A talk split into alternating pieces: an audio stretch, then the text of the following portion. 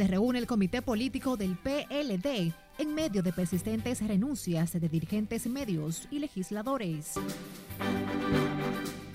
Concluye nueva sesión del Consejo Nacional de la Magistratura. Les contamos cuántos aspirantes fueron evaluados por el Tribunal Superior Electoral. Nosotros esperamos una sentencia condenatoria, contundente. El juicio a seis acusados por el caso de Brecht entra en etapa final. Tenemos el resultado de la audiencia de hoy. Y conocerá la posición de los comerciantes organizados sobre el aumento de sueldos mínimos.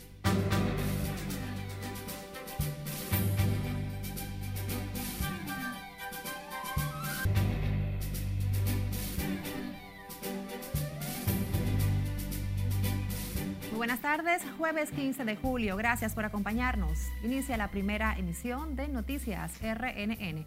Graciela Acevedo tiene el gusto de informarles. Iniciamos esta emisión con el Comité Político del PLD. Se reunió hoy por casi tres horas, momentos en que aumentan las renuncias de dirigentes medios, incluido su secretario de Comunicaciones Héctor Olivo, su presidente Danilo Medina, jefe saliente de la República, encabeza el encuentro. Conectamos con Scarlett Guichardo, que nos reporta en directo desde la Casa Nacional del PLD con detalles. Adelante, Scarlett. Gracias, buenas tardes. El comité político del PLD se reunió pasadas las 10 de la mañana sin ofrecer mayores detalles a la prensa. Tampoco se informó si participa la matrícula completa de la alta dirigencia de la organización política.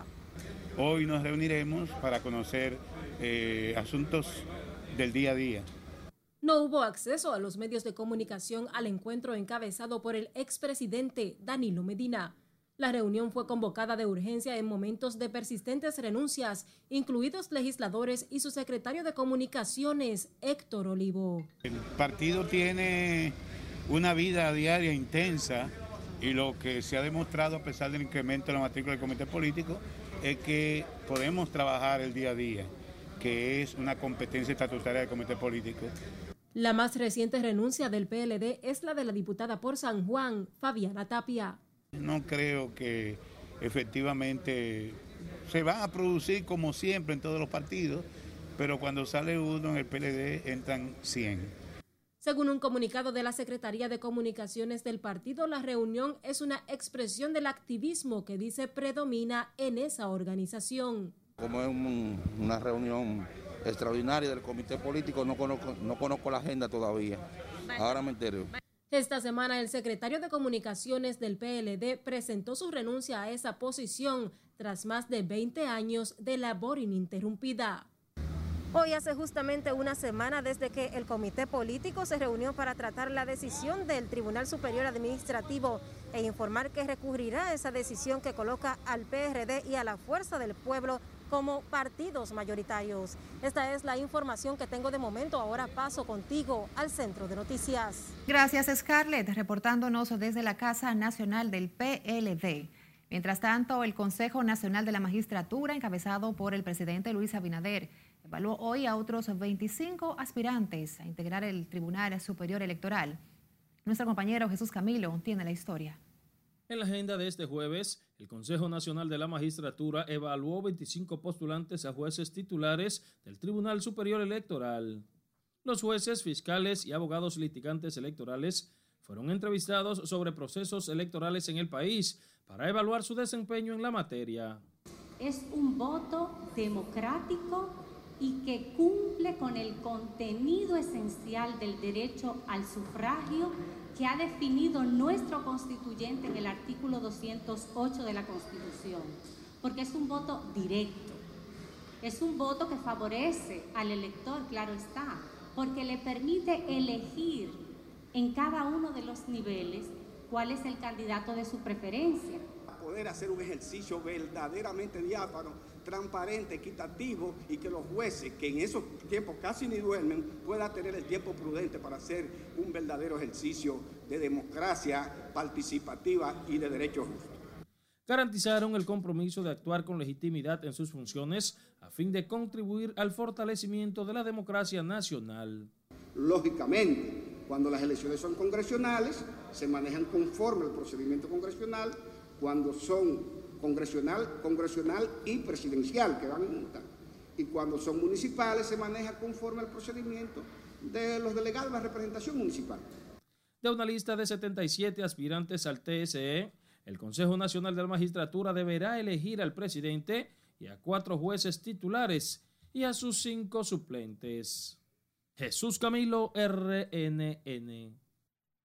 El primer tribunal colegiado del Distrito Nacional concluyó la etapa de presentación y exhibición de pruebas en el juicio de fondo a seis imputados de recibir sobornos de la constructora brasileña Odebrecht. Tenemos a nuestra compañera Margaret Ramírez con los detalles en directo desde el Palacio de Justicia de Ciudad Nueva. Buenas tardes, Margaret. Adelante. Gracias, así es. Muy buenas tardes. Hoy el caso Odebrecht entra en su etapa final con la incorporación de más de 2.000 pruebas de los imputados acusados de corrupción por el Ministerio Público. Desde que la magistrada Miriam Germán desacreditó esa acusación, ha ido derrumbándose poco a poco hasta llegar a donde estamos hoy. Para Ángel Rondón, el principal imputado por el Ministerio Público, y Víctor Díaz Rúa, la acusación en su contra fue destruida con las pruebas y testigos presentadas en audiencia. Se planeó desde el Palacio para buscar unos culpables favoritos se usó a este Pelele, que hoy en día está preso en Najayo, para que hiciera el mamotreto que hizo y ocultar la verdad. Cuando ellos vean por dónde está el soborno, a quién fue que se le dio, porque no ha aparecido una transferencia ni un cheque mío a ninguno de los imputados. Ese es el soborno más extraño que yo, que yo, que yo, he visto en el mundo. Con la presentación de más de 300 documentos y tres testigos de Conrado Pitaluga, concluyó la fase de presentación de pruebas. El abogado insiste, nunca trabajó como testaferro. Mi contratación se trató de una verdadera contratación, que yo presté un servicio, que ese servicio fue esencial para la obra, que el dinero de mis honorarios está 100% ahí mientras el Ministerio Público confía en que logrará una condena contra los seis procesados. Nosotros esperamos una sentencia condenatoria, contundente, ejemplarificadora para todos y cada uno de los imputados. Los puntos a tratar los vamos a desarrollar eh, oportunamente. Las juezas del primer tribunal colegiado del Distrito Nacional fijaron para el próximo 26 de julio el inicio de la presentación de los argumentos finales del órgano persecutor.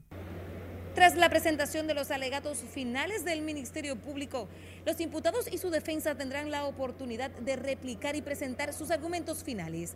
Es todo lo que tengo por el momento. de retorno contigo al estudio.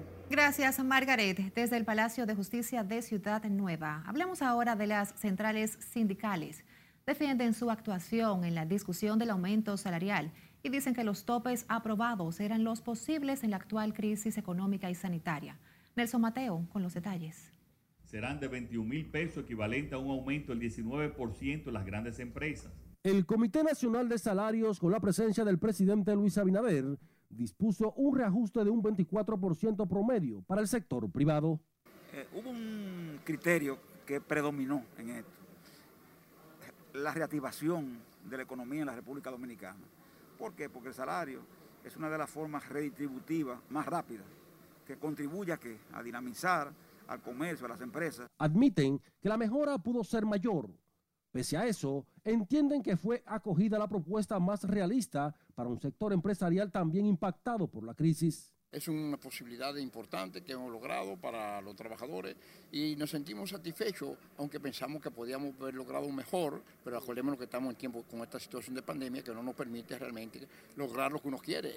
La dirigencia sindical deja claro además que las pensiones de 75 mil pesos asignadas por el Poder Ejecutivo no comprometen su lucha por los derechos de los trabajadores. Sectorialmente tienen el proceso este de las pensiones especiales, quizá por lo que es nuestro sistema de seguridad social. Sin embargo, eso no quiere decir que esos sectores que han y obtienen esas pensiones hayan dejado de seguir representando dignamente a los intereses que tienen que defender. Todas las posiciones nuestras son posiciones de carácter bien definida, defensa de los trabajadores, tenemos 60 años defendiendo a los trabajadores y vamos a continuar hasta que los trabajadores quieran, porque Rafael Pepe Abreu y Gabriel del Río reconocieron que sin la voluntad política del presidente Luis Abinader no habría sido posible el consenso para el reajuste en tan poco tiempo. Nelson Mateo, RNN. Seguimos con el tema porque el presidente de la Federación Dominicana de Comerciantes, Iván García, anunció que someterá un proyecto de ley para modificar el Código Laboral Dominicano. Procura unificar criterios para la revisión salarial de los sectores públicos y privados. Nosotros esperamos que con la modificación del Código de Trabajo, que nosotros como institución vamos a someter al Congreso Nacional, se resuelva este problema de una vez y por todas para que solamente exista una sola categoría de salario en la República Dominicana para el sector empresarial y el gobierno que tenga su categoría aparte. Y obviamente tenemos que pro proteger al sector agropecuario. Iván García llamó a los comercios afiliados a FENACER a acatar el aumento dispuesto por el Comité Nacional de Salarios con la presencia del presidente, sin despedir empleados. García espera que el reajuste en los sueldos mínimos del sector privado se extienda a los empleados del Estado. En tanto, el ministro encargado de los programas especiales de la presidencia, José Leonel Cabrera Neney, valoró como oportuno y positivo el aumento de sueldos en los sueldos mínimos del sector privado, acorde, acordado ayer en el Comité Nacional de Salarios. Considera que la mejora de un 24% para los servidores de las grandes empresas contribuirá a recuperar el poder adquisitivo de los ciudadanos con ingresos más bajos, golpeados por incrementos de precios y la inflación que este es el acto de justicia social más grande que hemos conocido en los últimos años, porque la verdad era que había una inflación acumulada que no había, sido cubierta por ningún aumento salarial. Se trata del aumento más grande que se ha hecho en la historia y era justo ya, porque el salario mínimo no daba para nada. Nene Cabrera dijo que el gobierno tomará otras acciones para mejorar la calidad de vida de los servidores públicos y privados que todavía sufren el impacto de la crisis generada por la pandemia del COVID-19. Los centros de vacunación registran un considerable descenso en el número de personas que están acudiendo a inocularse contra el COVID, pero a nivel nacional ya se han aplicado 9 millones de dosis. Siledis Aquino con el reporte en espera de que asistan a aplicarse los que no tienen su primera dosis, que acudan a cualquier centro. Muy pocas personas asistieron a los centros de vacunación. No ha variado desde la última semana. La mayor demanda sigue concentrada en el refuerzo con el fármaco Pfizer de fabricación norteamericana, a quienes ya recibieron las dos primeras dosis de la China Sinovac. Hemos eh, tenido una baja en el día de hoy. Esperemos que en el transcurso del día las personas asistan a vacunarse y lo que más han asistido son los, los que buscan la tercera dosis. Lo veo bastante bien. En los últimos días está un poco lento, pero yo creo que la población vendrá a vacunarse. Pese al descenso de la demanda de los últimos días, la República Dominicana alcanzó un récord de 9 millones de unidades aplicadas quienes van a vacunarse insisten en la importancia de protegerse contra gravedad o muerte por posibles contagios con el COVID-19. Nada, le invito a los que no se la han puesto que vengan. Yo tengo 71 años y voy a ponerme ya la tercera. Y que a pesar de que se hayan puesto todas las dosis necesarias, que sigan usando su mascarilla y cuidándose por el bien de que esta sociedad mejore y que todo esto baje, aunque sea y se modere. El gobierno tiene previsto realizar una nueva jornada especial de vacunación, un nuevo esfuerzo por animar a aquellos rezagados. Sila Disaquino, RNN.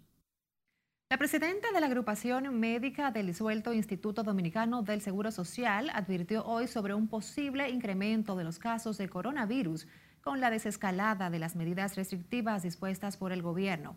La doctora Coral Pereira teme que la puesta en marcha de la segunda fase del desmonte de las restricciones provoque un retroceso en los logros alcanzados en el control del letal virus. Eh, el virus puede atacar. El presidente de la República debió haber puesto el toque de queda no tan distante, sino dejarlo como estaba o bajarle una hora más. Te voy a decir por qué porque a pesar de que hace dos días están dando informe de que ha ido mejorando la situación, no podemos permitir comenzar para atrás. Opinó que el gobierno debió buscar el consenso de la comunidad médica y otros sectores antes de disponer la desescalada. Y sepa que se mantiene la tendencia a la baja en el número de contagios de COVID-19 en el país Y este jueves el Ministerio de Salud Pública reportó 535 nuevos casos en 24 horas, mientras el número de fallecidos ascendió a 3.907, registrándose siete decesos en el país, de acuerdo al boletín diario que emite Salud Pública. La positividad se mantiene a la baja con 54.811 casos activos. Hospitalizados se encuentran 800 pacientes, lo que supone una tasa de ocupación de 30%. 287 personas están en unidades de cuidados intensivos UCI, lo que equivale al 45% de las camas disponibles. Y recuerde que los problemas de su comunidad nos preocupan. Envíennos sus imágenes a través de nuestra línea directa de WhatsApp que está en pantalla 849-268-5705. Por supuesto, para mantenerse al tanto las 24 horas, visite también nuestras redes sociales y nuestras emisiones de noticias. También puede escucharlas en otras plataformas, Spotify, Apple y Google Podcasts. Vamos a una pausa. Al regreso, la advertencia del presidente del Instituto Duartiano al gobierno por crisis haitiana. Y la inquietud de legisladores por vinculación de un hotel dominicano con trama del magnicidio. Siga con RNN Primera Emisión.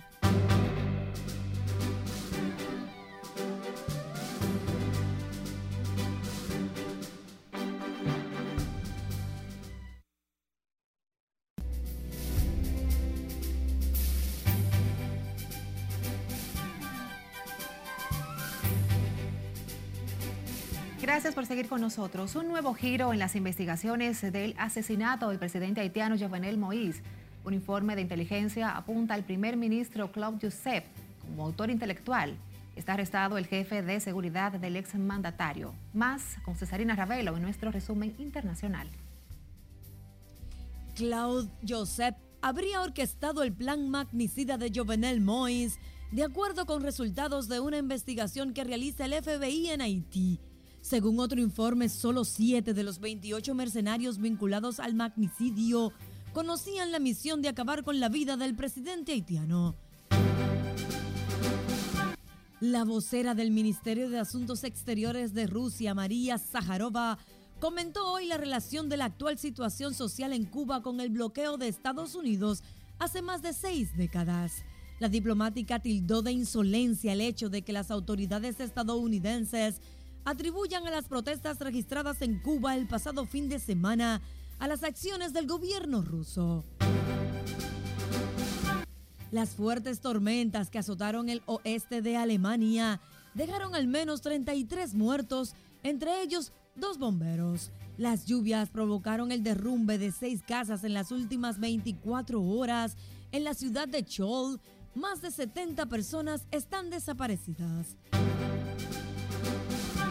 El presidente de Brasil, Jair Bolsonaro, se encuentra internado en un hospital privado de Sao Paulo, donde continuará este jueves con un tratamiento conservador y seguirá en observación hasta que los especialistas determinen si debe ser sometido a una cirugía para corregirle una obstrucción intestinal luego de ser ingresado por un ataque de hipo. La Organización Mundial de la Salud pidió hoy a los países miembros que sean extremadamente cautos y no se vean tentados a comenzar a administrar terceras dosis de refuerzo de vacunas anti-COVID. Considera que no ayudará a equilibrar el reparto global de dosis. Sin embargo, China reforzaría la vacunación de su población con una dosis adicional de la vacuna de ARN mensajero desarrollada por Pfizer y BioNTech. De ser así, sería la primera potencia en el mundo en implementar una tercera dosis contra el COVID-19. Y tremendo susto pasaron unos turistas en Cancún, México, luego de que un cocodrilo de unos 4,5 metros se interpuso en su camino y le cerró el paso mientras circulaban en carro de golf. Este video muestra al fornido reptil que afortunadamente no pareció violento ni atacó a los turistas y siguió su camino. En las internacionales, Cesarina Ravelo, RNN. Toquemos otra información. El presidente del Instituto Duartiano, Wilson Gómez, llamó a las autoridades dominicanas a ser cautelosas en la apertura de la frontera con Haití para preservar la soberanía nacional. Dijo que República Dominicana tiene que, con atención, las pretensiones de algunos sectores vinculados a las investigaciones del magnicidio que afecta al territorio dominicano. Lo cierto es que la República Dominicana tiene que estar lista para asumir siempre su defensa porque la tendencia más señalada con frecuencia es procurar de alguna manera afectar al país. Nosotros seguimos siendo generosos, ya vieron cómo se hizo una apertura de frontera que a nosotros nos parece que tiene que ser cuidadosa. Wilson Gómez también resaltó el buen papel y sacrificio del patricio Juan Pablo Duarte para hacer de la República Dominicana una nación libre, a propósito de la conmemoración de un nuevo aniversario de su muerte. Senadores y diputados exhortaron al gobierno a manejar con sumo cuidado el curso de las investigaciones del asesinato del presidente de Haití, Jovenel Moïse, luego de informes que apuntan a que los sicarios se reunieron en la República Dominicana.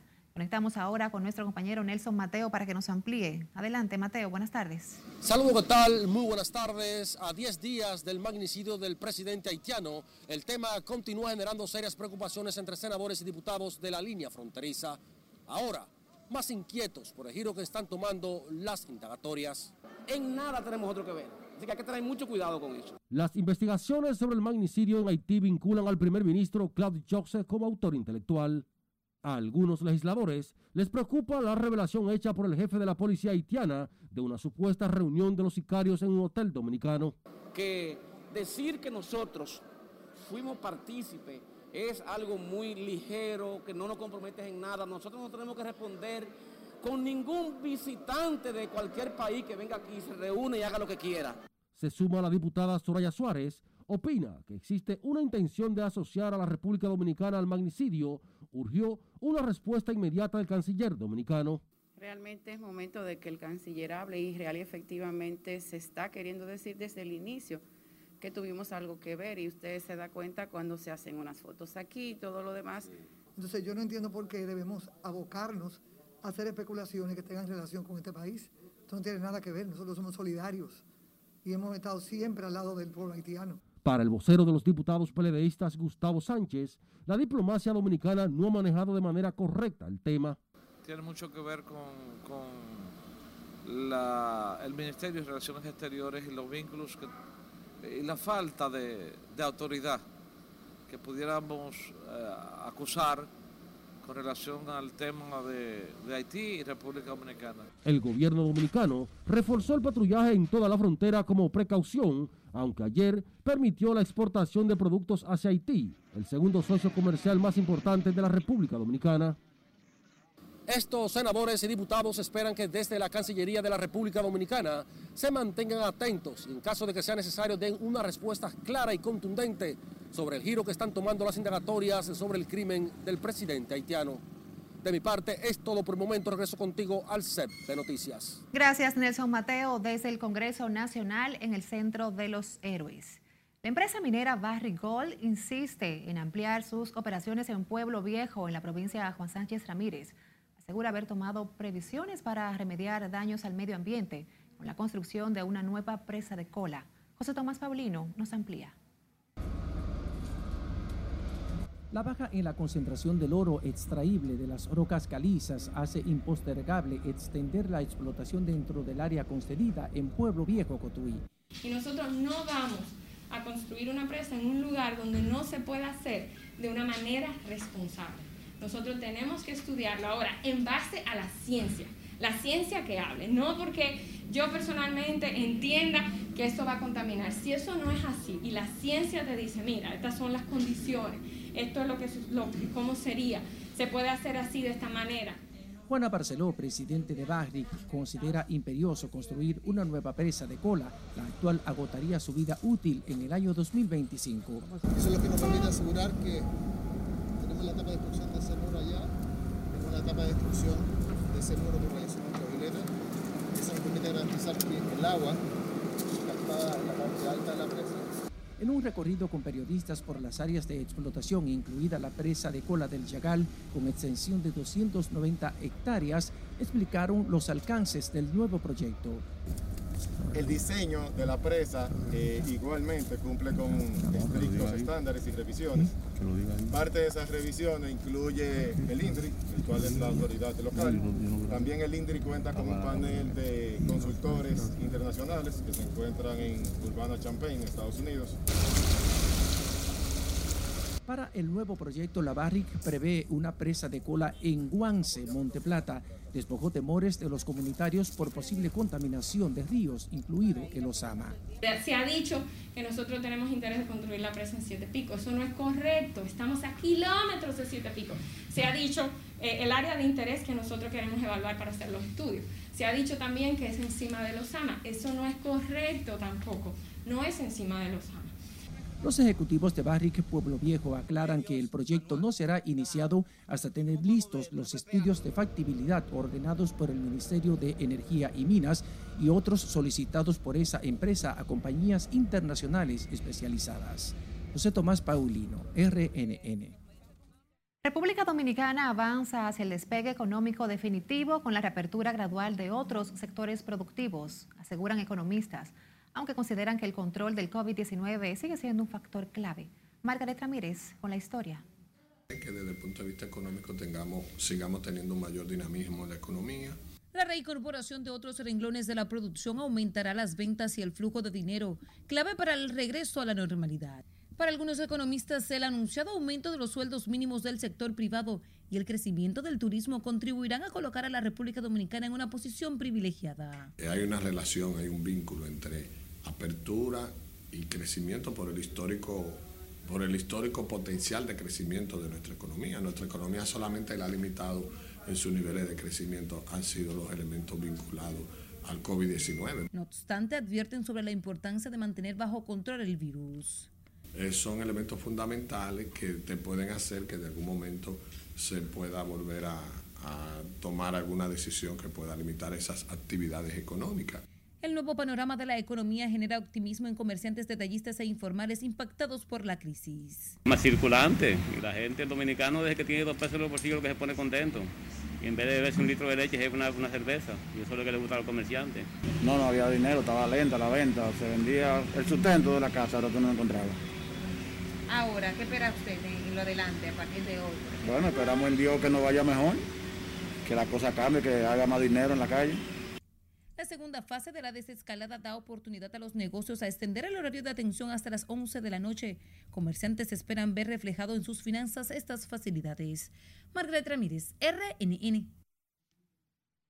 Seguimos con otra información. Representantes de los trabajadores demandan la eliminación de las ARS y las AFP de la Ley 87-01. Lo hicieron a una comisión del Congreso encargada del estudio de una propuesta de reformas al sistema sanitario mientras que la Asociación Dominicana de Administradora de Riesgos de Salud propuso el aumento de la cuota anual que pagan los afiliados al nivel de inflación acumulado. Nelson Mateo con los detalles. El proyecto de modificación a la Ley de Seguridad Social 87-01 fue sometido a vistas públicas 20 años después de su puesta en marcha. Las ARS llevaron un pliego de sugerencias. Y estamos planteando que el catálogo de prestaciones se actualice acorde con las necesidades de, la, de los afiliados y que naturalmente exista un equilibrio financiero del sistema y pasemos de un modelo de salud, un modelo, perdón, un modelo curativo y de enfermedad a un modelo preventivo y de salud. La Asociación de Clínicas Privadas, representada por su titular Rafael Mena, pidió un aumento en los honorarios médicos y la eliminación del poder de veto de los empresarios en el Consejo de la Seguridad Social. La propuesta nuestra es fundamentalmente de que se elimine el veto para todos los sectores y que las decisiones en el Consejo de la Seguridad Social sean tomadas por decisiones democráticas, es decir, por la mayoría de, de, de los representantes. En la explanada del Congreso Nacional, los trabajadores respaldaron la modificación a la ley 8701 y propusieron la eliminación de las ARS y AFP. Que se modifique la ley, que se quite la AFP, que se quite la ARS, que son los que están llevando el dinero, y que sea el Estado Dominicano que coja la función para la cual ha sido electo. El diputado Agustín Burgos, presidente de la comisión que estudia el proyecto de reforma al sistema de seguridad social, garantiza que procurarán el consenso necesario para hacer más humana esa legislación promulgada en la gestión del presidente Hipólito Mejía en el año 2001. Nelson Mateo, RNN.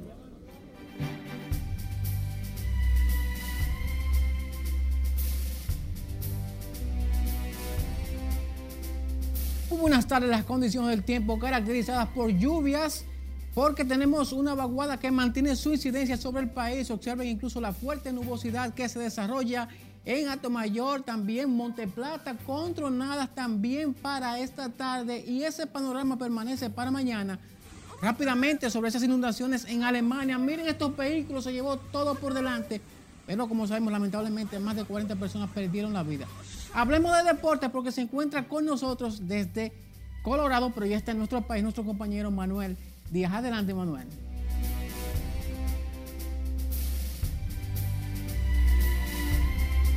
Gracias, Cristian. Muy buenas tardes. Iniciamos la entrega deportiva hablando de una buena nueva. Histórico es el anuncio que hizo el ministro de Deporte Francisco Camacho, autorizado por el presidente de la República Luis Abinader. Le van a dar al que gane oro, al atleta que gane oro 12 millones, al de plata 8, al de bronce 6, a los entrenadores también le van a dar dinero y mucho. Esto quiere decir que el incentivo está creado para que los muchachos dejen el forro, como siempre, en los Juegos Olímpicos en Tokio, buscando mejor futuro los entrenadores van a ganar entre 3, 2 y 1 millón. ¡Wow! Nelson Cruz se convirtió en el jugador de más edad en liderar su equipo en los tres principales encasillados ofensivos con 41 añitos. Hoy comienza la segunda mitad Boston contra los Yankees. Boston tiene la serie 6-0 los Yankees tratando de recuperarse y la serie final de la NBA está 2-2. Milwaukee le ganó a los Soles Ambos jugadores estelares de cada equipo estuvieron anotando 40 puntos. Devin Booker 42 y 40. Chris Middleton 2 a 2. No se sabe dónde está el dinero, como se dice popularmente. Yo sigo con Phoenix, pero vamos a ver qué pasa. No, yo voy a ser breve. Bienvenido. Gracias. Felicidades. Gracias. Y gracias. gracias. a ustedes también las gracias por acompañarnos. Feliz resto de la tarde.